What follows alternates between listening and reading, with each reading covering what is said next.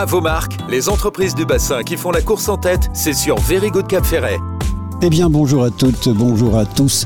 Euh, aujourd'hui, une grande fierté, un plaisir même d'être en compagnie de Philippe Barterotte, un des cofondateurs de la belle marque G. que l'on trouve euh, partout dans le monde désormais, mais qui est né ici, au Cap Ferret. Et je vous propose de parcourir ensemble l'histoire de cette saga, euh, y compris familiale, mais aussi une sorte de concept complètement nouveau euh, où l'art, euh, la mode, euh, la mode, l'art, Philippe Barterot va nous expliquer ça. Et je vais me tourner vers lui, le saluer, le remercier d'être avec nous. Déjà, bonjour Philippe.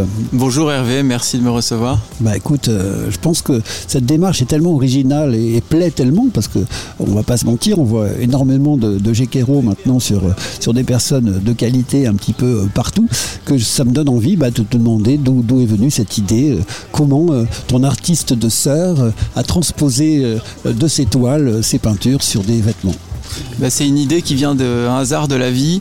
Euh, je travaillais moi, figure-toi, auparavant sur des émissions terribles, ignobles, de télé-réalité. Île de la Tentation, Pékin Express, les pires. Et je suis tombé amoureux d'une interprète en Bolivie.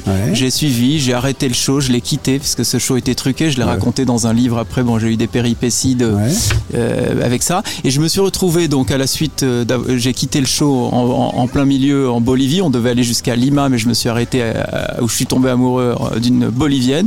Et je me suis retrouvé sur une plage au Brésil, d'aventure en aventure. Mhm. Et c'est là que j'ai ressenti le besoin d'avoir un t-shirt parce qu'au Brésil on vit en t-shirt et euh, je voulais un t-shirt original. J'ai fait tous les magasins d'Ipanema qui est un peu la, zone chic de la ville avec la très belle plage d'Ipanema et je trouvais rien.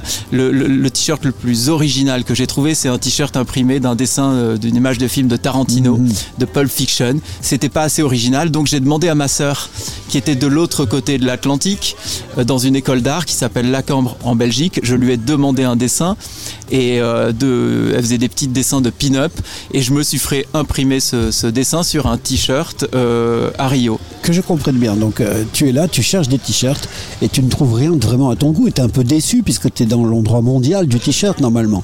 Et là tu fais le lien, c'est la première fois, tu te dis bah tiens, je vais demander à ma soeur de m'envoyer des dessins et en fait tu prends le dessin et avec ce dessin tu fais faire le t-shirt par des Brésiliens qui paraît-il te font ça très facilement. Exactement, à Rio, dans l'ancien Rio, tu trouves des ateliers de série donc je prends le dessin que ma sœur m'a envoyé par avec un simple email et je le fais imprimer euh, sur un t-shirt uni euh, au Brésil et je me prends en photo sur la plage d'Ipanema. On est en décembre, c'est l'été, il fait beau, euh, photo iconique que j'envoie à ma sœur et aussitôt ça lui donne envie. Elle est dans son école d'art en Belgique et elle, elle est derrière un ordinateur et l'ordinateur elle fait du dessin animé. Mhm. Et pour faire un dessin animé, il faut passer beaucoup de temps derrière l'ordinateur.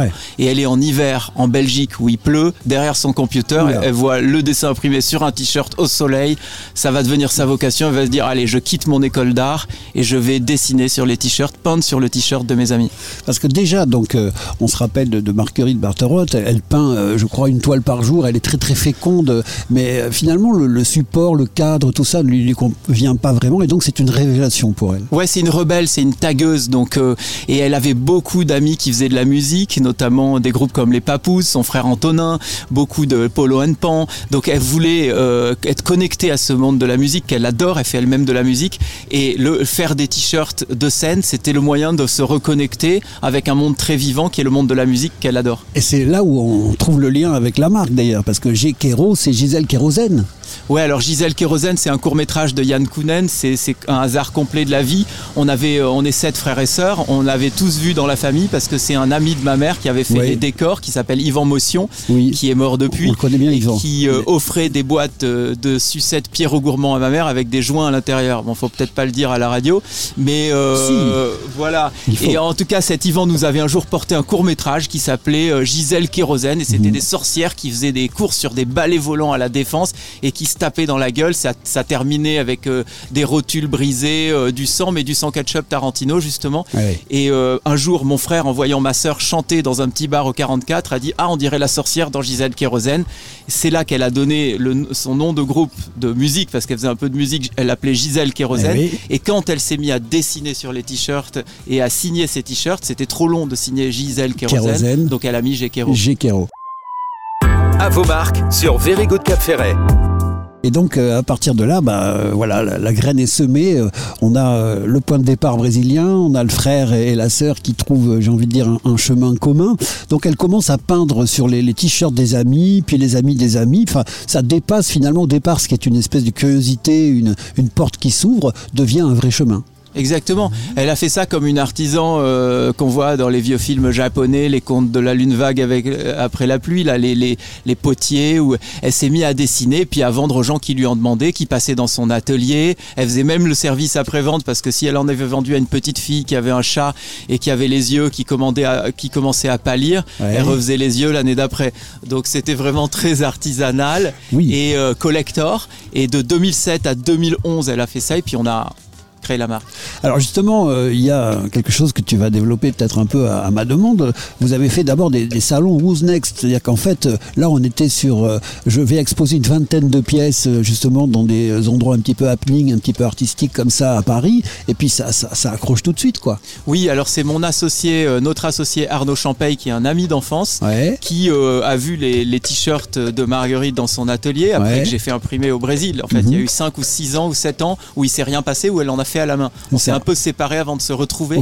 Et c'est mon ami d'enfance qui a investi dans la marque, Arnaud Champagne, qui nous a donné les premiers ronds parce que nous, on n'avait pas un rond, ni mhm. Marguerite ni moi. Bien sûr. Euh, il a mis les premiers 10 000 euros qui nous ont permis d'imprimer et de faire fabriquer 12 t-shirts qu'on a mis chez Jeanne de Boy, chez Bleu de Mer et qu'on a présenté au Who's Next. Donc là, on est vraiment, vous l'avez compris, c'est la raison pour laquelle on fait ce reportage, c'est qu'on est au cœur du cœur du Café. C'est-à-dire que d'une certaine manière, ce sont deux piliers, euh, deux, amis de l'endroit, qui, qui, deux frères et sœurs qui font ce projet euh, et puis qui sont lancés aussi dans le contexte commercial local. Quoi. C'est purement né ici. quoi c'est euh, une graine euh, d'ici qui, qui, a trouvé une idée au Brésil, qui est revenue avec un peu de vent sur la côte et qui a démarré finalement beaucoup à l'international avec les salons parce qu'il est plus facile de créer une marque que tu vas présenter avec des échantillons dans des salons et de la placer dans des magasins multimarques euh, partout dans le monde que finalement d'acheter un pas de porte au Cap Ferret où l'immobilier est très cher. Cela dit, bon bah le pas est franchi quand même cette fois-ci en 2011, donc en août 2011, le frère et la sœur, donc plus cet ami d'enfance dont tu parlais tout à l'heure, euh, Arnaud Champagne, vous ouvrez la, la boutique Gekero. Non, alors en 2011, on crée la marque D'accord. Euh, en août 2011, mais il nous a fallu 7 ans euh, pour pouvoir acheter euh, donc euh, le passeport ici sur le boulevard de la plage au Cap Ferret. C'est en 2018 donc l'ouverture de la boutique ici. Voilà. D'accord. Et, ça fait que 4 ans qu'on est là en fait. On est arrivé avec les années Covid au bon moment. J'hésitais à, à, ouvrir une boutique à Paris, la première boutique Gekero, parce qu'on était en fait on avait notre bureau à Paris depuis 10 ans. Bien sûr. Et je me suis dit bah non, retournons à l'endroit de notre notre enfance, à l'endroit d'où on est. surtout après un ras-le-bol de Paris où il y avait trop de manifs, trop de problèmes et j'avais besoin de soleil et je me suis dit allez orientons la marque complètement soleil et ouvrons une mhm. boutique au Cap Ferré où on y rentrera pieds nus. Voilà. Très bien, oui alors c'est vrai, on repère un petit peu le nombre de clients dans la boutique au nombre de chaussures que l'on peut voir à l'extérieur. Exactement. Et euh, bon, d'ailleurs, ma, ma, petite vendeuse toute mignonne l'année dernière s'est fait voler des, très belles chaussures Gucci. Ça m'a coûté 400 balles. Ah, tu les rembourses. Alors, je pensais pas qu'on pouvait voler des chaussures au ferré, mais ça arrive. Il y a des fétichistes, on va savoir. Alors, euh, on est parti de la toile primitive, donc euh, le t-shirt, évidemment, ça c'est la, la, genèse de, de Mais après, on part aussi sur des teddy en coton, en soie. Et puis après, il y a eu des chemises en lin, en soie, en coton, des blouses, en viscose, des, des jupes longues, des kimonos. Enfin, et puis bien sûr, les, t-shirts. Aujourd'hui, la gamme Gekero se compose de quoi? En fait, la gamme Gekero, c'est, euh, moi j'aime bien dire, bon, c'est une expression qui est mhm. galvaudée, c'est pas nous qui l'avons inventée, casual chic un peu. D'accord. C'est voilà, c'est chic, mais c'est des très belles matières, des formes simples et des dessins harmonieux. On fait dans, on fait dans le, on fait dans le beau, pas dans la mode, parce que comme tu sais, disait Oscar Wilde, on va y venir. La, mode, c'est, ouais. alors je te, je je, la garde pour après. On va y venir, mais je voulais m'arrêter justement sur les matières. Donc aujourd'hui, euh, ce sont les, les mêmes euh, designers et fournisseurs qui font les grands couturiers qui sont euh, au nord de l'Italie qui euh, peuvent travailler avec vous, c'est bien ça Exactement. Et pour la fabrication, vous le faites au Portugal, je crois voilà. Donc c'est du vrai bon produit de qualité. Oui. oui, tout est imprimé en Europe et pas simplement en Europe, mais dans les meilleurs ateliers européens, italiens et portugais. Euh, c'est imprimé, nos soies et nos viscoses par exemple sont imprimés en Italie sur le lac de Côme oui. et euh, ou euh, dans les ateliers où on fait imprimer toute la haute couture française et italienne des marques comme Hermès depuis les années 50 et on fait confectionner ensuite au Portugal. Les cotons sont imprimés au Portugal parce qu'ils impriment très très bien le coton. Oui. Donc on va tout simplement euh, aux meilleurs endroits. S'il fallait aller en Chine, une fois on est allé en Chine faire des cachemires Ouais. sérigraphiés à la main et on avait trouvé l'usine d'Escada qui faisait des choses magnifiques. Donc on va sourcer les meilleures usines, où qu'elles soient dans le monde, mais Mhm. avec euh, quand même un souci euh, écologique de faire les choses les mieux, le plus proche. D'accord. Alors justement, là, euh, je t'avais un petit peu brutalisé tout à l'heure, mais oui, on va parler un petit peu de l'idéologie, si j'ose dire. Pardon, c'est pas un joli mot, mais on va dire de, de la philosophie, La qui- philosophie. Qui, procède de, de Gekero. Euh, c'est une somme de, de- de produits qui pourraient être parfois paradoxaux, comme l'élégance, mais le léger, le chic, mais le désinvolte. Euh, le tout, en fait, et c'est toujours ça dont il faut se rappeler, on est quand même dans de l'artistique, donc finalement, le but ultime, c'est l'harmonie. Voilà.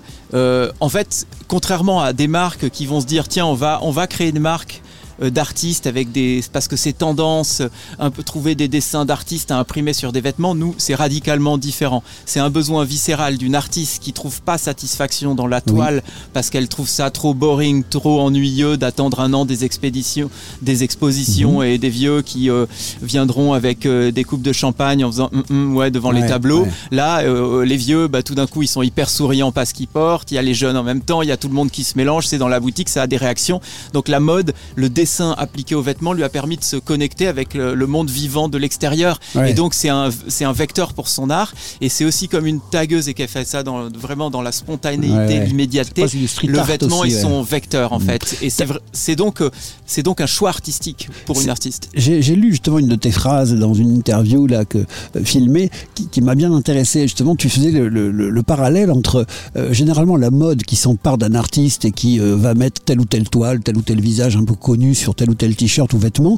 Et toi, tu dis que c'est l'inverse. Que en l'occurrence pour Gekero, c'est le produit dérivé qui euh, a créé l'artiste. Ouais, pas- exactement. Moi, comme euh, je suis d'abord un grand fan des dessins de ma sœur, quand j'ai fait imprimer le, le t-shirt T'en as plein chez toi. En 2007, j'ai pris un dessin de ma sœur, j'ai pris un dessin de Guido Crepax et un dessin de Max Manara qui dessinait des pin-up. Oh, Eh bien, oui. au départ, celui de ma sœur était en dessous. Aujourd'hui, elle est en dessus. Donc, j'ai vraiment une appréciation de son talent. Pour moi, euh, elle a des dessins qui sont proches des beaux dessins de Picasso qui faisait avant le, le cubisme. Et elle a un vrai, vrai talent. Et c'est une artiste qui est pas du tout encore connue par rapport à ce qu'elle pourrait être et ce que j'ambitionne Mhm. qu'elle le soit, qu'elle soit un jour. Alors, tiens, elle, elle a un talent inouï, mais c'est pas une artiste qui se vend.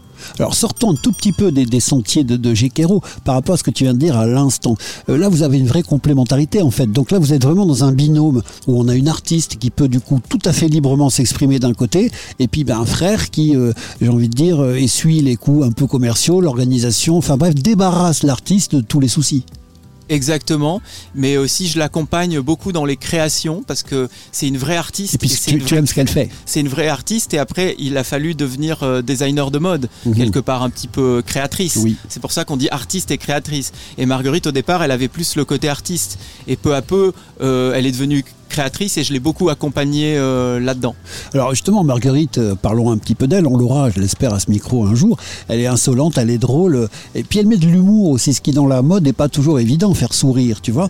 Euh, elle veut rendre heureux, elle veut provoquer la, la surprise, et, et donc on part justement de cette fameuse, tu sais, chemise couple X, qui va être un, un vrai déclic, un vrai détonateur dans la carrière de, de Gekero, dans le devenir de la marque, puisqu'en fait c'était une représentation du Kama Sutra, un petit peu, euh, qui a été adapté par, par Kate Moss, qui a été adopté par euh, Cara de tu vois, donc euh, franchement en 2014, donc euh, quand on a de telles locomotives du, du chic et du goût qui s'emparent de, de vos créations, ça doit être une immense fierté. Ouais, c'est une immense fierté et on a jeté, on a envoyé ça à Kate Moss et à Ratajkowski à la base euh, avec un petit mot manuscrit. Euh, J'ai eu cette idée, je sais pas pourquoi, je suis parti à la poste et puis j'ai envoyé ça. Ah ouais. Et deux semaines ou trois semaines ou quatre semaines plus tard, elle portait et euh, c'était euh, un immense, une immense joie et reconnaissance et une jubilation comme quand on jette euh, une bouteille à la mer et puis qu'il arrive quelque chose d'extraordinaire. Euh, c'est vrai que ça a été très important pour la marque. Et le fait qu'elles s'en emparent, alors qu'elles reçoivent énormément de choses, qu'elles ont Bien sûr. énormément de propositions, ça voulait dire que les dessins, euh, ils étaient capables d'aller loin, quoi. À vos marques sur Very Good Cap Ferret. L'anecdote de la chemise blanche. Ta sœur, à un moment donné, on parlait d'humour, de désinvolture, et puis bah, on lui dit oui, mais non, quand même, un grand couturier, tu te rappelles, avait dit le, la base de la mode, ce sera toujours la chemise blanche. Oui, c'est Karl Lagerfeld qui avait dit exactement. Et ta sœur avait dit oui, mais en concert, euh, pas du tout. Euh, c'est une question de contexte. Exactement. Elle a cette phrase que j'aime beaucoup et que je reprends beaucoup euh, parce que moi j'apprends aussi à ses côtés. La mode est une, question de contexte et elle a tellement raison. Mais tout est une question de contexte en fait dans la vie. Et en même temps, cette mode, vous n'y êtes pas si attaché que ça, parce qu'on parlait tout à l'heure des paradoxes, de la légèreté, de la désinvolture avec le chic, l'élégance. On pourrait aussi dire qu'on est loin des dictats de la mode. Justement, vous suivez pas des tendances du tout. Mm. Vous êtes plutôt dans, un moyen d'expression. Vous êtes plutôt dans, dans, une opposition, pardon, entre l'art et le marketing. On est complètement dans l'opposition. On n'est pas du tout dans la mode. Euh, comme disait Oscar Wilde, euh, je crois au début du XXe siècle, il disait la mode, c'est quelque chose de tellement laid qu'on est obligé d'en changer tous les six mois. Et euh, j'adore. Et nous, on est dans le contraire. On est dans, on s'inscrit dans la durée, dans la mhm. beauté, ce qui n'a rien à voir. Alors, on prétend pas avoir la beauté absolue, mais on tend vers ça. On tend vers l'harmonie et mhm. la beauté. Donc, le long terme, plutôt qu'une mode éphémère qui va imposer des dictats à coup de couverture de magazine. Compris. Alors après, venons-en euh, dans des détails plus pratiques concernant euh, Par exemple, j'ai cru remarquer dans euh, les petites investigations que j'ai faites que la notion de solidarité était importante pour vous. Oui, alors on n'est pas, euh, fait pas partie des marques les plus engagées, mais on a déjà un avantage, c'est qu'on fait pas semblant d'être engagé. C'est-à-dire qu'il y a beaucoup de marques aujourd'hui qui jouent euh, les concepts, etc. Pour euh, voilà, on le sait, dans un souci commercial. nous on l'a pas beaucoup fait, on n'a pas beaucoup fait de zèle là-dessus. Et j'avoue que nous, notre manière d'être engagé, surtout, bah, c'est déjà de traiter bien les gens avec qui on travaille, qu'ils soient contents et qu'ils aient des perspectives d'évolution dans leur carrière, et de traiter bien les gens de travailler dans des usines où les mhm. gens sont, sont bien traités, donc d'un bout à l'autre de la chaîne, de respecter nos clients en ne faisant jamais de solde. Parce que par exemple, quand vous vendez un produit à trois fois le prix à un client et puis que deux semaines plus tard il retrouve bah soldé à 50%, c'est pas le respecter. Ne pas surproduire, parce que l'acte le plus écologique aujourd'hui, c'est d'éviter les surproductions. On parle beaucoup des, des, des, choses bio, des fabrications bio, mais tout de production en, enfin, entraîne de la pollution, quelle qu'elle soit. Aujourd'hui, on le voit même avec les batteries électriques il faut les recycler après. Donc finalement, l'acte le plus écologique qui soit aujourd'hui, c'est de peu consommer ou de consommer bien. Donc plutôt que d'acheter 10 chemises, d'en acheter une de qualité. C'est ce qu'on veut. Ce qui m'avait frappé euh, quand j'avais été euh, assez longtemps à Londres, euh, une ville que j'aime par ailleurs beaucoup, c'était la différence de philosophie des boutiques de mode. C'est-à-dire qu'à Londres, tu vas avoir beaucoup de vide, quelques rayons et quelques éléments sur les rayons, finalement presque comme des tableaux qui seraient accrochés dans une galerie. Et c'est un petit peu ce qu'on retrouve chez Gekero, alors qu'en France, c'est plutôt la profusion. Ouais, alors c'est vrai, tu es le premier à me le dire et je ne l'avais pas percuté, mais euh, nous on aime la simplicité et euh, on fait les choses, je dirais, par nécessité et par simplicité pas dans le concept justement. Et ça c'est très important. Euh, donc la simplicité c'est aussi un plaisir de travailler. Quand on est pieds nus dans la boutique et qu'il y a 80 références, tout est clair, tout est espacé, on trouve les tailles facilement et ça crée aussi un bonheur dans le travail. Après, il y a des ingrédients qui expliquent aussi la réussite. Alors, je vois ça de l'extérieur, forcément. Vous n'y avez pas pensé, vous, mais moi, ça me frappe. Et je me dis que le fait de ne pas faire de publicité, le fait d'être des prix qui sont calculés, le fait de ne pas faire de soldes, ça pourrait être une stratégie marketing, mais ce n'en est pas une. C'est ce qui fait quelque part que Gekero est une personnalité à part. C'est le marketing du cœur on peut pas dire que ça, ça, fasse pas partie du marketing, mais c'est un anti-marketing. Moi, quand je dis comment je définis, euh, nous, on fait pas de marketing dans le sens où on n'a pas défini une cible à atteindre et ensuite des moyens pour atteindre cette cible. Mhm. On a fait ce qu'on aimait et qui, nous aime nous suivent en fait. Donc en fait, nous, on, définit pas des cibles, on essaye d'être la cible, mhm. mais pas d'être la cible en bougeant notre cul de manière euh, arrogante ou comment dire euh, aguicheuse, mais en faisant ce qu'on aime, parce qu'on estime que si on aime quelque chose, il y a de fortes chances que d'autres gens l'aiment aussi. On sent la, passion derrière ça. Nous, on est dans cette Very Good Mobile, donc euh, une petite camionnette rouge qui fait des émissions de radio dans tout le Cap Ferret depuis quelques mois maintenant. Donc vous êtes euh, au cœur un petit peu de la vie de, ce village du Cap Ferret. On est avec Philippe Barterotte. Vous entendez euh, la vie autour de nous, des voitures qui passent. en fait, c'est ça aussi la mode, c'est dans la vie. C'est euh, pas que, tu vois. Bravo, exactement. Et je, je pense que tu euh, recevras, je crois, Marguerite pour parler plus, euh, plus du projet artistique. Bien Et sûr. ça sera très intéressant et tu vas voir que ouais, c'est quelqu'un de très vivant et je pense qu'elle a appliqué ça, son art aux vêtements parce qu'elle trouvait que l'appliquer au tableau, c'était pas assez vivant justement. D'accord. Bah écoute, oui, parce qu'en plus là, c'est comme si c'était un tableau, mais comme il est porté, bah, il accompagne une personne, donc il vit avec la personne. Et il créait des réactions. Sa chemise. Kama Sutra, par exemple, avec euh, son, son interprétation du Kama Sutra, Oui. il n'y en avait pas avant, ou pas à ma connaissance en fait. C'est c'est d'ailleurs incroyable Ouais, ouais. qu'on puisse encore avoir des idées originales. Et c'est le monde est fabuleux. C'est comme les visages, il y en a Mhm. chaque jour qui naissent des nouveaux. Et ben les idées c'est pareil. Et ben le fait qu'on ait fait cette chemise Kama Sutra, c'est une chemise incroyable parce que quand vous la portez, au départ les gens de loin ils voient pas ce que c'est, puis ils s'approchent Ouais. et ça crée des connexions. C'est un vêtement social qui va créer des connexions. À l'époque où on est de plus en plus connecté par les réseaux sociaux, ben là il y a une connexion physique et euh, c'est intéressant. Quand on achète un, un habit chez Gekero, alors il n'est pas en série limitée, mais il est numéroté. Ouais. Alors on n'a pas voulu se limiter parce que limiter euh, les vêtements, c'est il y a une petite hypocrisie marketing là-dedans ou une stratégie marketing qui nous intéressait pas. Mhm. Nous, on est un peu plutôt comme des viticulteurs qui vont compter le nombre de bouteilles et qui, met- qui mettent un numéro sur les bouteilles. Mhm. Et euh, donc, en fait, quand on fait des collections, il y a des vêtements plus ou moins audacieux, plus Ouais. ou moins grand public. Et euh, il y a des petites pièces, petites œuvres d'art, parfois qui sont pas ce qu'on vend le plus. Quand on va faire, par exemple, un petit short court Mhm. Kama Sutra, euh, tout le monde ne va pas l'acheter. Et donc, on met des, des étiquettes à l'intérieur avec l'année, le numéro de la pièce et le nombre total de pièces du modèle. Et ça permet aux gens de voir, ben écoute, j'achète une petite marque, euh, regardez combien ils en font, ben, je suis content ouais. parce que j'ai acheté quelque chose qui est un peu unique et que je verrai pas partout. Et puis euh, si je vois le même euh, à New York, quand je me balade, je vais euh, presque aller à la rencontre de la personne et dire waouh, toi aussi tu as du Gekero. C'est ça. C'est ça le- l'esprit. D'accord, une grande famille euh, artistique et, mondiale. Alors, d'une certaine manière, euh, Philippe Barterotte, on est euh, autour de la marque Gekero aujourd'hui. on en est fier aussi parce qu'elle appartient un petit peu aussi à toutes les personnes qui aiment ce bassin d'Arcachon et particulièrement le Cap Ferret, parce qu'on est, on est fier des initiatives qui, réussissent et puis surtout quand elles sont belles. Donc, je voudrais te demander si tu as une conclusion parce que forcément, on ne peut pas faire une telle saga en quelques minutes comme nous venons de, passer, mais simplement, on a peut-être aussi oublié des éléments importants que tu voudrais rajouter à cette histoire. Merci Hervé, Euh, merci pour nous avoir reçus ici. Et euh, ce que je voudrais non rajouter, conclure pour dire que tout est autour de la beauté, c'est important ce mot.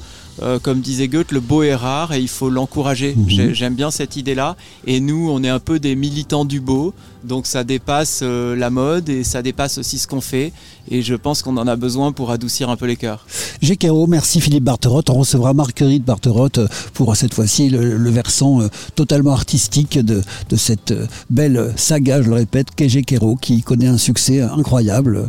Beaucoup de femmes et beaucoup d'hommes, parce qu'en fait, ça, c'est quelque chose que j'avais oublié de te dire. Au départ, c'est un t-shirt d'homme porté par des femmes.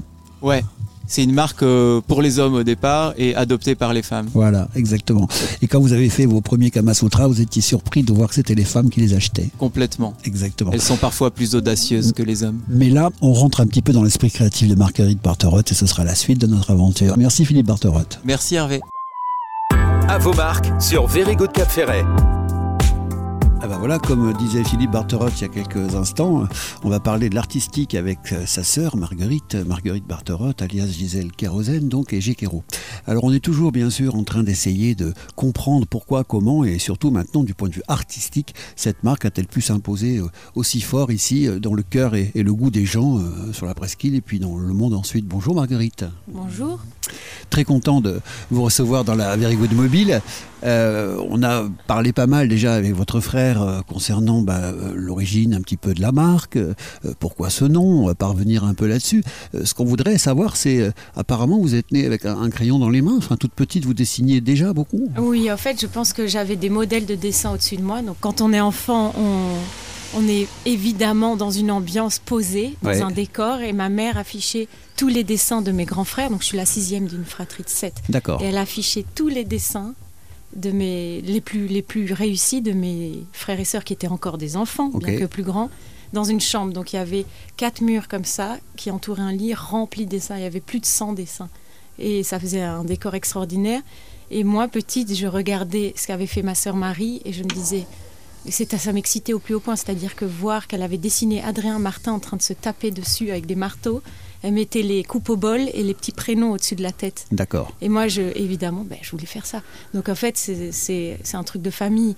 Puis on m'a encouragée parce que je, je pense que j'avais ce truc de dessiner euh, et de mémoriser les proportions. Alors ça, c'est de la chance, parce que oui, je veux ça dire, s'appelle quelque- un coup de crayon. Je pense que évidemment, d'abord, il y a de la chance parce que Bah. ça te tombe dessus et je pense que c'est très génétique. et d'avoir une famille, d'avoir une famille qui accepte euh, que quelque part un enfant sorte des sentiers battus très tôt. Oui, mais après, c'est un peu comme les enfants de musiciens. Mon père, il, était, Ah, ah. euh, il a dessiné mon- le frère de mon père aussi, Ouais, ma ouais. grand-mère, donc leur mère. Et, euh, et donc, il y a un truc de famille dans, dans la peinture, les couleurs, mes, mes tantes aussi italiennes, etc. Ah oui, on se rappelle que papa ah oui, avait été aussi un- directeur de... est assez riche. C'est même pas seulement que dans ma famille, euh, strictement parlant. euh, euh, c'est aussi dans les alliances, les rebonds. Il y a énormément de dessinateurs et je pense que j'ai bercé dedans et que j'étais à- environ à 7 ans. Euh, pré tu sais quand mais après dessiner, en fait, je, je travaillais, je- je- le travail, cette sensation de travailler quelque chose, c'est répéter jusqu'à que tu euh, sois meilleur. Ouais, Je l'ai fait à 7 ans. d'accord. Donc à 7 ans, je me disais, ok, j'adore Mowgli. J'avais le, le CD comme ça, un vieux euh, couverture de, Du livre de la jungle. ouais, du livre de la jungle en vidéo. Enfin, tu sais comment c'est ces trucs comme ça en Mhm. plastique, avec un imprimé du dessin, Mowgli. Mhm. Et je trouvais le, comment était fait le corps de l'enfant. J'ai toujours aimé les corps nus, donc Mhm. c'était aussi ma première attirance, c'était les corps, la- la- les humains, les, Les humains êtres et les animaux. et les personnages. Non, les animaux, c'est venu au moins 10 ans après. D'accord, Là, j'ai vraiment que 7 ans, les animaux, c'est venu, j'avais 18 ans, d'accord. tu vois? Et, euh, et c'est venu dans un, dans- aussi dans un souci de faire euh, des choses qui sont intéressantes sur des vêtements. Mhm. Donc, euh, comme un.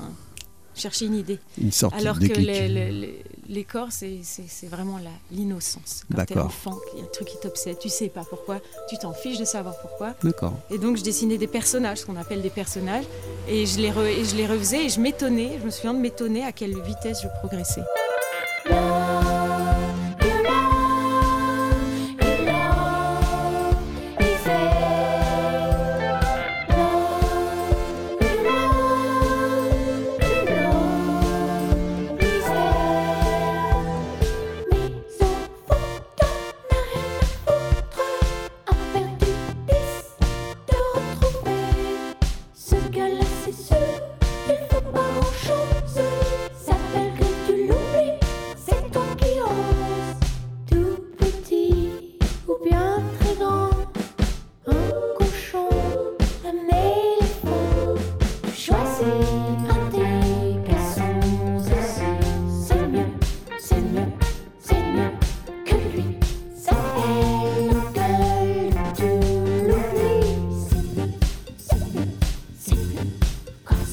Alors, donc, tu parlais tout à l'heure de répétition.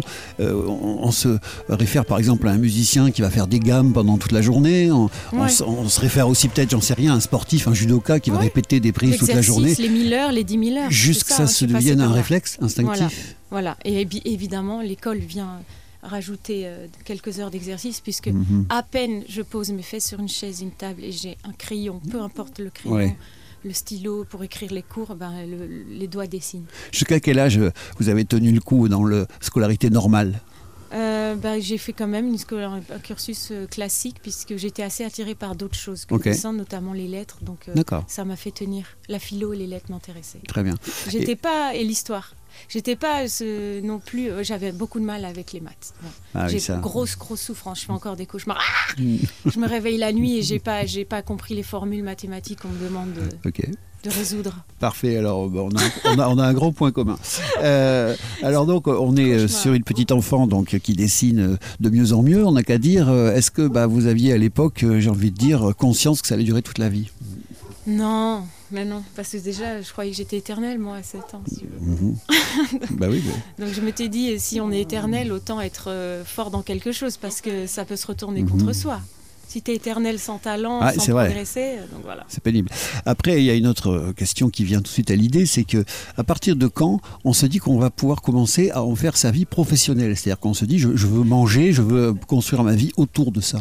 Moi, je me le suis dit vers euh, 12, 13, 14 ans que je voulais faire ça. Enfin, vers 7 ans, je me suis dit que j'allais faire Mhm. ça comme euh, les gens qui le décident pour toi parce qu'ils sont naïvement un peu. Ils sont contents. mais- Ouais. Mais mon père euh, n'était pas très euh, comment dire, euh, après nous pour savoir ce qu'on fait tous les jours. hein. Mhm. Il était là dans, plutôt dans un décor euh, en train de faire des choses assez euh, belles et ma mère l'accompagnait du mieux qu'elle peut. Mhm. Mais de temps en temps, il suffit une, une ou deux fois par an, il se penchait sur un dessin, il disait Oh que c'est joli Non mais Zaza, regarde Zaza, est-ce que tu as vu? Et donc moi, je prenais conscience que j'étais euh, encouragée, si Eh tu oui, veux. ouais, ouais. Et je me souviens d'avoir fait une BD avec ma cousine Adèle, qui était la fille de Nicolas, le frère de mon père, ma cousine. Adèle. On se retrouve, on a 14 ans à Bordeaux un week-end et on se dit bah, ce week-end on fait une BD toutes les deux, on Bah ouais. commence, on l'a fini. Ça s'appelait Martin, c'est l'histoire d'un petit garçon, un ado qui Mhm. s'appelle Boudiou, un campagnard qui arrive dans la ville. Et on a, Boudiou, était- il est marseillais. Boudiou, ouais, mais on savait même pas d'où on sortait tout ça. Bon, euh, on faisait la BD en deux jours et on revenait à la maison. Mon père avait vu la BD, il était devenu fou, il avait tellement aimé. C'est vrai qu'il était réceptif, euh, puis. euh, euh, Bah, Lui-même était du monde de l'art. Quand euh, on, on- on a les destinées d'Estérel entre les mains, on est forcément sensible Ouais. aux et puis artistes, en au plus, dessin. il a ce truc euh, d'être euh, très réceptif au monde euh, enfantin, c'est-à-dire que l'enfance, la naïveté lui plaît particulièrement, et donc euh, je pense que j'ai, Vous en avez un peu du hérité. coup le- le- Ouais. l'encouragement, c'était pas du défi, c'était déjà acquis, c'est-à-dire que tu arrives avec un dessin d'enfant, il se mettait. à- Ouais. Il n'y a pas besoin de lutter contre deux choses. Quoi. Il y a s'améliorer soi-même et aller dans sa propre voie, mais il n'y a pas ensuite à lutter contre un extérieur qui serait euh, freinateur et ou euh, bah, critique. Quoi. Voilà. D'accord, donc ça c'est très important. Et donc euh, on arrive à ce que je disais un petit peu tout à l'heure, à l'âge de 17 ans, vous en êtes à fournir un tableau de peinture à l'huile par jour. Donc là il y a une Ah ouais. espèce de, de productivité euh, staccanoviste et, ou tayloriste selon la philosophie que l'on préfère. Qu'est-ce qui entraîne d'abord une première lassitude et qu'est-ce qui vous plaît pas dans le monde des galeries, euh, de l'art traditionnel? Non, mais je pense que à partir du moment où tu fais des tableaux, donc de 17 à 20 ans, euh, 17 à 19, dix- ouais, 19 ans, je suis partie à Rome, je faisais beaucoup de tableaux, je vendais mes tableaux dans ma chambre d'enfant que je faisais dans ma chambre d'enfant. Euh, avant de passer le bac, j'ai eu le bac, je suis partie à Rome, j'ai continué à peindre, sauf que je peignais d'autres sujets radicalement différents, tout d'un Ouais. coup des décors. D'accord. En fait, je peignais ce que je trouvais beau autour de moi, alors que dans mon enfance, je peignais selon mon imaginaire, plutôt beaucoup plus sur l'imaginaire ou, euh, ou en ouvrant des livres. Et là, c'était pas en ouvrant des livres, c'est le décor brut, donc c'est un truc qui te saute à la gueule. J'étais dans des appartements très beaux, remplis de tableaux, et je Ouais. refaisais les tableaux qu'elle avait accrochés au mur, je les imitais euh, comme ça, vite fait. Et euh, c'était un style de peinture, un peu cette idée-là qui existe, mais que j'ignorais totalement. Donc, encore une fois, c'est très naïf. Mais ma tante Diane de Clerc, qui m'a beaucoup appris, était euh, très amoureuse de, de ces tableaux qui représentaient ces appartements qu'elle avait décorés avec beaucoup de soin et beaucoup d'amour et, d'histoire, parce qu'il y avait les tableaux de sa propre fille et de son enfance à elle, qu'elle faisait quand elle avait 15 ans. D'accord. Qu'elle peignait, elle faisait des collages quand elle avait 14-15 ans, et c'était dans sa maison. Il faisait 2 mètres par 2, Ah ouais. et c'était extraordinairement beau et réussi. Donc en fait, c'est une sorte de génie que le monde ignore, elle. Et Mhm. moi, je suis chez elle. Je sais pas grand chose d'elle. J'ai 18 ans et toutes mes Mhm. dents. Je viens de quitter le lycée, euh, un peu comme ça, Ouais. tu sais, les formats classiques. Et tout d'un coup, je suis chez elle et c'est le monde de la couleur, des couleurs qui ont l'air Mhm. de dissonner, mais qui. Et là, c'est un peu comme si j'apprenais le solfège, Ouais, mais de la peinture. d'accord. Et, euh, et donc, du coup, euh, je, je me dis, euh, oui, le, le- le tableau, l'art, par- parallèlement à ça, je découvre Basquiat sur une vidéo. Donc, je tombe quand même amoureuse de ce monde-là, Mhm. mais en tout d'un coup, je, je, je me dis pas forcément, mais tout ça pour aller sur des murs blancs dans une galerie. Et oui, c'est ça. ouais. Et là, je, je- je fais marche arrière, D'accord. alors que j'aime peindre, parce que je commence à me poser mille questions. Mhm. Et j'aime pas me poser mille questions. Donc, je me dis, tiens, euh, je vais Ouais, aller un faire une école d'art. Ouais. Ouais. J'aime, oui, mais en fait, si tu veux, c'est un peu ma façon de résoudre les, les questions, c'est de reculer de quelques pas, Ok. tu vois? Et, euh, et je suis surtout euh, dans un délire aussi de voyage, de recevoir beaucoup. Quand tu es période de ta vie où tu es jeune et que tu reçois beaucoup, pour ressortir des choses, il faut faire attention, chaque chose en son temps.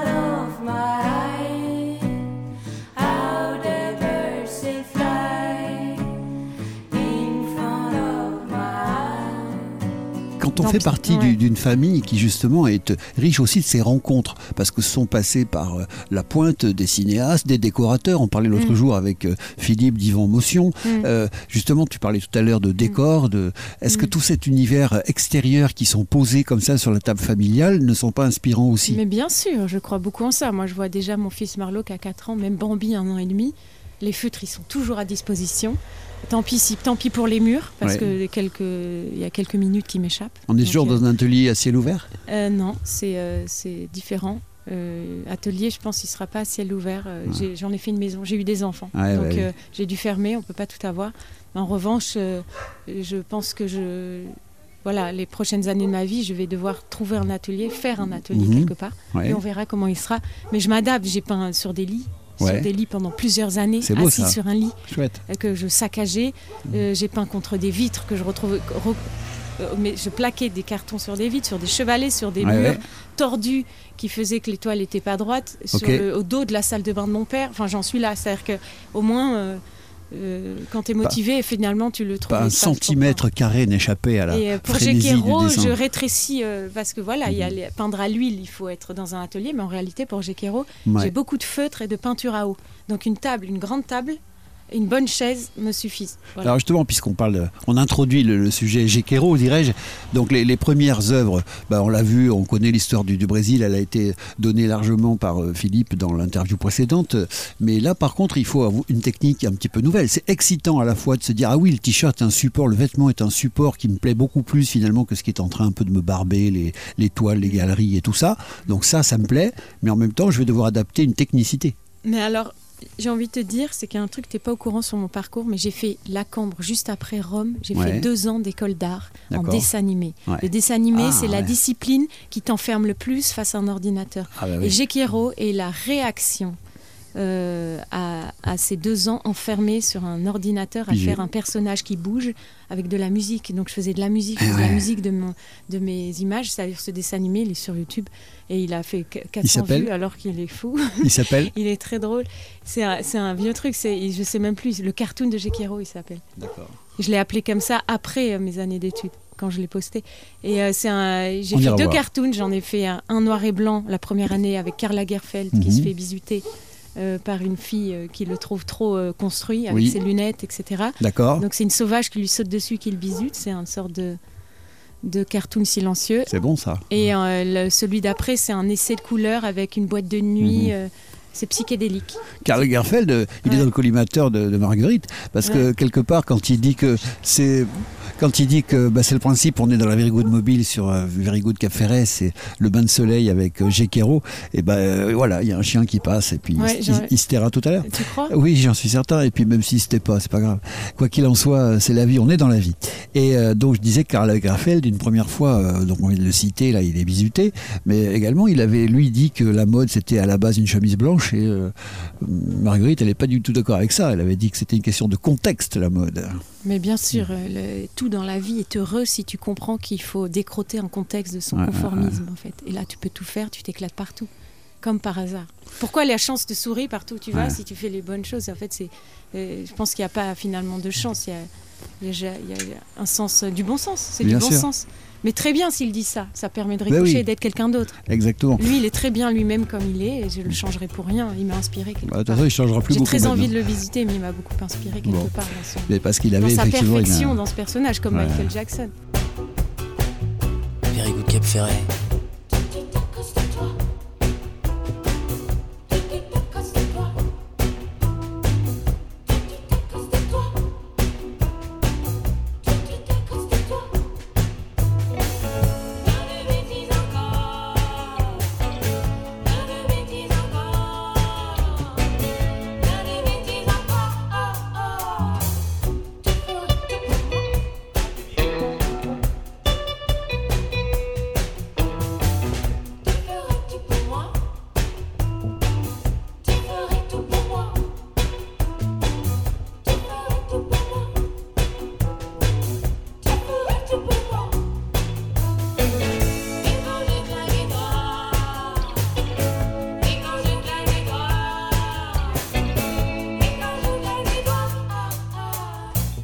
Continue un peu sur euh, le parcours euh, qui mène, ou déjà, on est déjà dans Géquero d'ailleurs, on y a mis plus qu'un pied.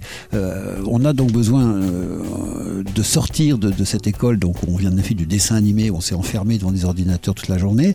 On a trouvé un champ peut-être de liberté et d'expression, mais il faut quand même y adapter une technique parce qu'au départ, vous peignez sur les t-shirts directement. Oui, en fait, je me suis dit, tiens, tiens, mes dessins sont enfermés derrière un écran. J'ai bossé six mois pour une idée de deux minutes. Il Ouais, y a un truc qui va pas. d'accord. C'est une sorte de revanche inconsciente. À ce moment-là, coup du destin, Philippe est au Brésil, mon frère, euh, Ouais. avec qui j'ai souvent des, des échanges par mail quand on se voit pas pendant plusieurs mois. D'accord. On est assez euh, proches. Il s'intéresse à ce que je fais. Ah, il adore. Il s'intéresse à ce que je fais. Et donc, il me dit Où, où en es-tu? Je fais J'arrête l'école, euh, j'ai fait ça. Il me fait Ah, c'est bien ce que tu as fait. Et tu veux pas m'envoyer tes dessins Je suis sur une plage au Brésil, je vais y rester six mois, je vais apprendre le brésilien. Je suis pépère, j'apprends le brésilien, j'apprends une langue. Je me promène, par contre, je veux des beaux t-shirts. Mhm. Ouais. J'adore l'idée, moi. qui Bien fait- sûr. C'est ce que là où on se rejoint. J'ai le soleil, la mer, le Brésil. Euh, je me dis, bah oui, mais du coup, je, je crois que je, veux- je peux te faire quelques dessins et tu les imprimes là-bas. Et voilà. Et puis l'histoire a, a commencé comme ça, même si les imprimés n'étaient pas à la hauteur euh, de ce qu'on fait aujourd'hui, parce qu'en fait euh, aussi, Ouais. il y a eu des nouveaux défis à relever. C'est comment imprimer euh, des choses sans relief, avec des couleurs très riches, sans limite de nombre de couleurs. Mhm. Et j'ai commencé à m'éclater, pas en faisant ces t-shirts pour le Brésil, Oui. c'était l'idée qu'il C'est met. ça, oui, c'était la j'ai commencé à vraiment à m'éclater quand j'ai vu que si je bossais tant qu'à faire trois jours sur un dessin, ce qui Ouais. est beaucoup pour moi, Ah oui. si je bossais trois jours sur une composition, elle allait pouvoir sortir 400 chemises, 300 vestes, pourquoi pas des pantalons aujourd'hui. Ouais. Et, et là, c'est hyper excitant cette idée que et tout le monde, et plusieurs personnes vont les porter dans plusieurs Mhm. endroits. Donc là, je suis complètement dans mon élément parce que c'est vivant. Je vois le- les gens qui en parlent et faire les dessins ceux qui sont portés de mes dessins animés. J'ai Oh. repris une femme de mon dessin animé D'accord. et je l'ai mis sur les t-shirts de Hangar à l'époque Ah oui, d'Antonin. et ça a été un énorme, une énorme, euh, comment dire Un déclic. Ouais, en fait, si tu veux, il n'y avait pas de Géquero sans hangar aussi. Ouais, ouais, ouais. Euh, Antonin les mettait, ses musiciens les mettaient, des, des beaux mecs jeunes, avec leur guitare, naïfs, euh, qui font du rock pur. Voilà. C'était génial, les lives étaient très amusants, très, très, Ah bah, il y très avait une fou, énergie beaucoup folle. de folie, beaucoup Voilà. de... Et donc le fan club s'élargissait en même temps qu'on me demandait « Ah, je veux le même t-shirt que Romain, je veux le même t-shirt qu'Antonin, etc. etc. Que Pierre-Marie, Oui. qui est à la batterie, qui était très drôle avec ses grimaces. Mhm. Et je faisais des, des t-shirts que je, à main levée, boum, pinceau. Je faisais une jolie fille. J'imaginais leur. la- la- Mhm. En fait, c'était une muse. Je faisais une espèce de jolie fille Ouais. qui était plus ou moins la même fille sur leur t-shirt. Et ça m'a assez étonnée que des filles me les demandent. Alors oui, oui, oui. C'est vraiment le masculin, mais en même temps, les filles, les filles aiment la mode. C'est elles qui aiment s'habiller par-dessus tout. Et du coup, j'ai euh, j'ai fait Ah, d'accord, pas de souci, je te fais un t-shirt, tu me donnes 40 balles Ouais. et je te fais un t-shirt. Moi, je mettais euh, le dessin en soi, Mhm. c'était 5 minutes. Et c'était plus long de fixer ensuite le dessin au fer à repasser. D'accord. Tu sais, Que, le dessiner euh, en tant que tel. Et Ouais, et sachant que ça s'en allait pas, parce que tout le monde me pose cette question, non, ça ne part pas au Bah lavage, ouais. c'est indécrottable. Lave ton t-shirt à 90 et il sera toujours là. Et le coton va faire des trous avant Exactement. Et à propos des, des jolies filles, je cite Marguerite Barterotte. Donc elles étaient jolies, mais donc pas énervantes, parce que si elles avaient été Non. énervantes, les vies ne les auraient pas Non, achetées. et il y a plein de marques qui font des jolies filles insupportables sur leurs t-shirts, euh, en train de faire un doigt d'honneur, etc. Ouais, non, ouais. je suis dans, euh, pas du tout dans cette idée. Non, les, les filles sont gentilles et jolies, mais elles sont également très portables et très plébiscitées surtout, par les ouais. filles aussi. Surtout pour moi, c'est une fille qui n'est pas de ce monde. Ah oui, C'est la fille idéale, on est dans une sorte de croyance. c'est Marguerite. Je sais pas, c'est Peut-être. le, ce que- ce que j'aurais aimé être, ce que je serai jamais. Bah, la fille c'est- parfaite. Ce que vous êtes peut-être déjà sans le savoir, surtout. non, Et euh, non. ah bah, on sait pas. Very good Cap Ferret. Dans la boîte du vin,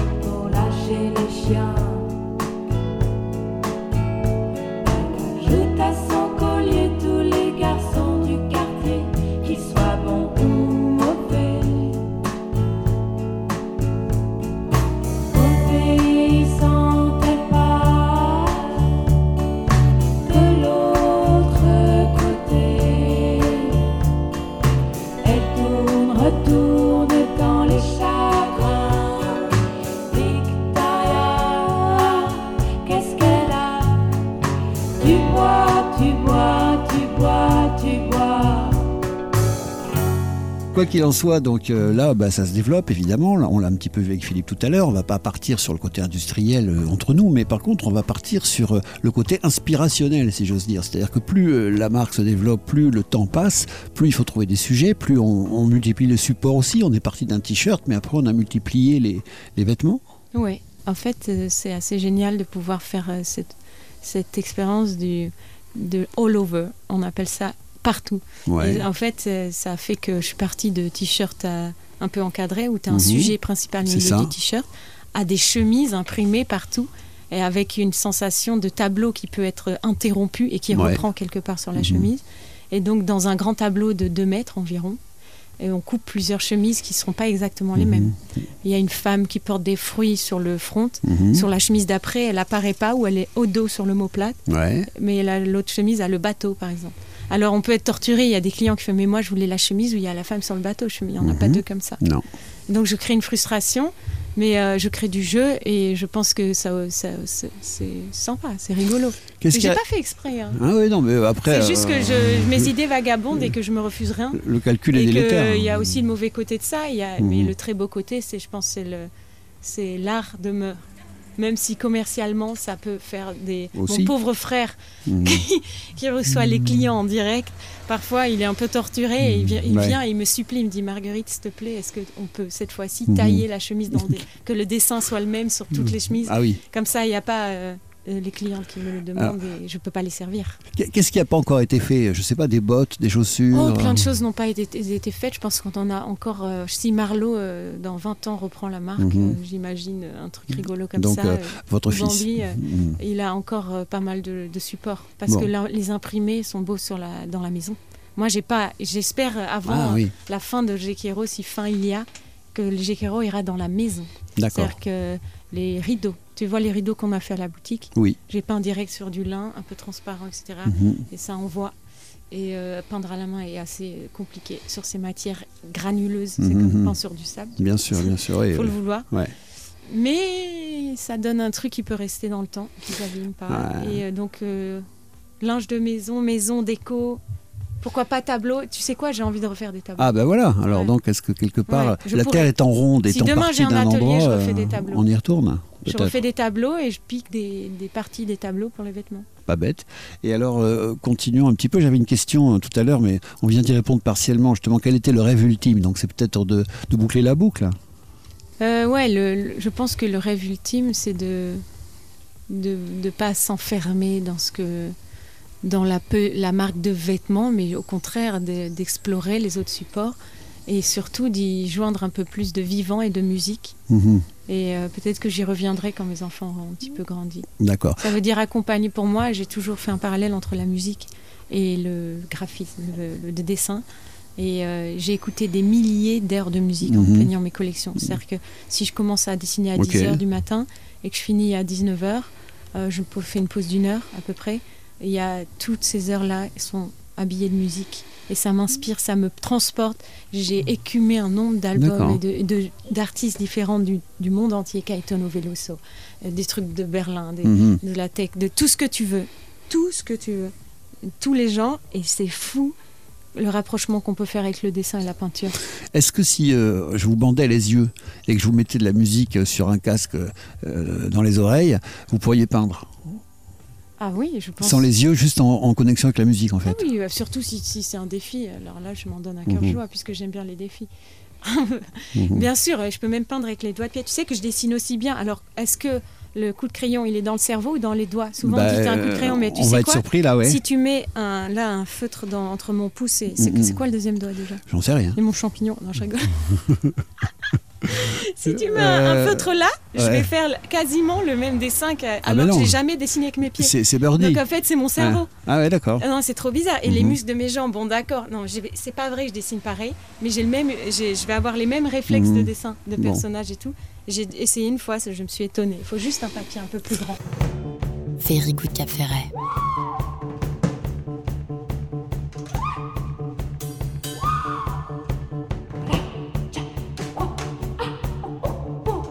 Suis partie sans le trop, car je te vois,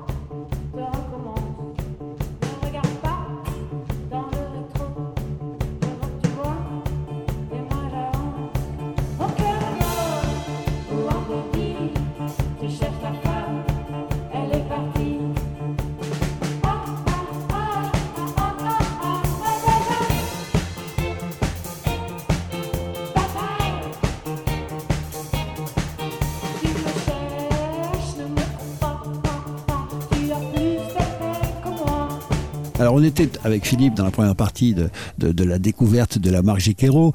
Euh, on a parlé, j'ai envie de dire, du contexte euh, bah, euh, de la création, un petit peu du matériel aussi, c'est-à-dire comment ça s'organise, comment ça ça vit, comment c'est né, etc., etc. Là, on vient de, je l'espère, découvrir un petit peu le, côté artistique de, de cette marque par Marguerite. On a essayé un petit peu de comprendre justement ses mécanismes profonds, un petit peu ses motivations. Mais forcément, je suis passé à côté de quelque chose. Donc, j'ai envie de, de- de vous poser la question suivante de quoi on pourrait parler là? C'est-à-dire, qu'est-ce que j'ai oublié? Qu'est-ce qui vous semble extrêmement important à rajouter euh, à, ce, tapis. à ce portrait rapide Mes rugs, my rugs, baby. Allons-y. J'ai fait des tapis en collaboration avec une fille qui s'appelle Marion, qui a une marque de tapis qui s'appelle Zem. C'est elle qui me fait entrer dans les ateliers, symboliquement. Elle y va pour Ouais. moi. Parce qu'elle a 15 ans de métier, donc euh, c'est pas mal. Et euh, donc euh, j'ai en fait fait un truc que j'avais jamais imaginé Mhm. faire, sauf euh, juste avant qu'elle me le propose, de faire des tapis tableaux. Et donc je les ai suspendus dans les arbres avec Philippe. Mais non. Je les ai euh, filmés en drone sur la plage, je les ai mis dans la cabane, la tente là-haut euh, avec la vue sur la mer. J'ai fait un featuring avec la mer, avec les Mhm. pins. Ils sont verticaux ou allongés dans une grande pièce. Et les gens sont, euh, viennent voir et ils ont tous à peu près la même réaction. Oui. C'est euh, évidemment des tapis que je vends, mais euh, j'adore l'idée d'impressionner parce qu'en fait, Mhm. ça fait des compos géométriques abstraites, immenses, lourdes. Et, c'est un- et en même temps, tu décroches ce tapis où tu le, tu le prends et tu le mets chez toi et ça habille un intérieur avec euh, Mhm. juste. Tu n'as même plus besoin de mettre beaucoup de meubles ou de canapés Ouais. quand tu as ces gros tapis. Parfois, ils font jusqu'à 4-5 mètres. Mhm. C'est énorme dans une maison. Ah bah oui. ça. Euh, et donc, euh, que je compte continuer ce projet de tapis.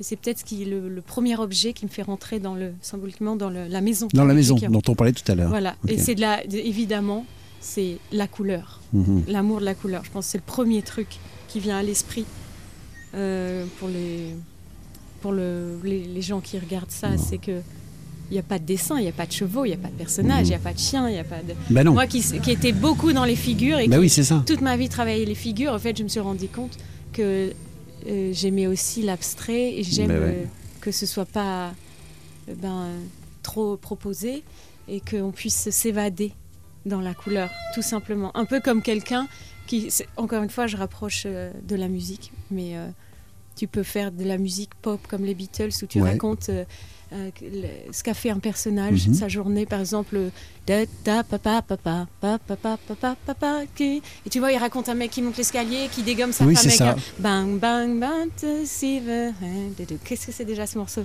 Euh, Ça raconte un- une histoire euh, d'un mec euh, qui, qui Voilà. pète les plombs, je crois, qui, dé- qui, qui, qui fait un meurtre. Et ça raconte Mais avec une musique très légère, quoi. Et Ouais. voilà, et, c'est- et, et en fait, si tu veux, c'est l'équivalent de peinture figurative pour moi. C'est très Gauguin, c'est très euh, Matisse, la femme dans son salon, le chat qui passe par là, etc.